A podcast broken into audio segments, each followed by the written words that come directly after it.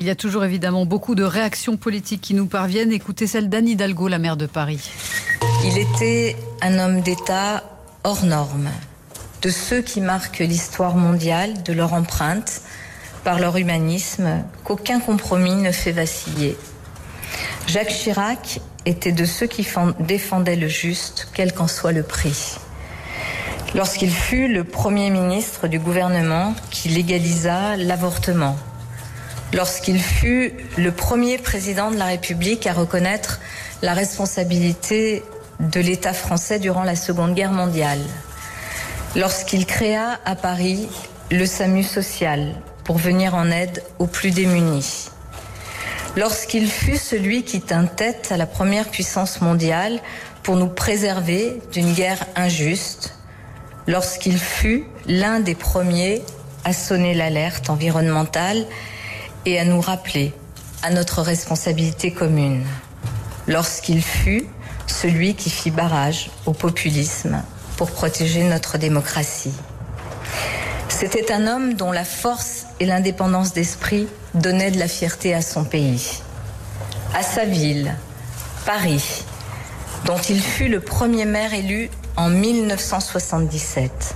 C'est lui qui forgea ce pouvoir municipal démocratique lui qui garantit l'unité de notre capitale, lui qui permit à Paris de rayonner à nouveau dans le monde entier.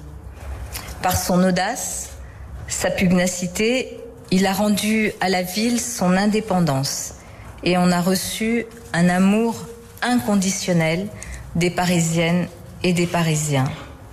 À la ville, tous les agents qui l'ont connu pensent encore au patron qu'il était. Il sera à jamais notre maire. Je suis allée dès mon élection lui témoigner ma reconnaissance pour ce qu'il avait fait pour Paris. Il m'a accueilli aux côtés de Claude, sa fille, dans les bureaux de sa fondation. Ce n'était pas un rendez-vous protocolaire. C'était profondément gentil, plein d'attention et d'affection. C'était humain, tout simplement, car c'était un homme chaleureux, attentif, à celles et ceux qui se trouvaient à ses côtés. Un homme drôle aussi. Jacques Chirac aimait sincèrement les gens. Il avait dans son regard quelque chose qui remplissait d'une énergie nouvelle chacun de ceux qu'il croisait. En cet instant de recueillement et de souvenir, je souhaite que son souvenir vive encore longtemps, que son esprit demeure chez tous ceux qui aiment la France et Paris. J'adresse mes plus sincères condoléances à son épouse Bernadette, à sa fille Claude, à son petit-fils Martin, à sa famille, à ses proches, à ses amis. Je sais le chagrin qui les habite, je sais aussi l'émotion des Parisiennes et des Parisiens, et je la partage.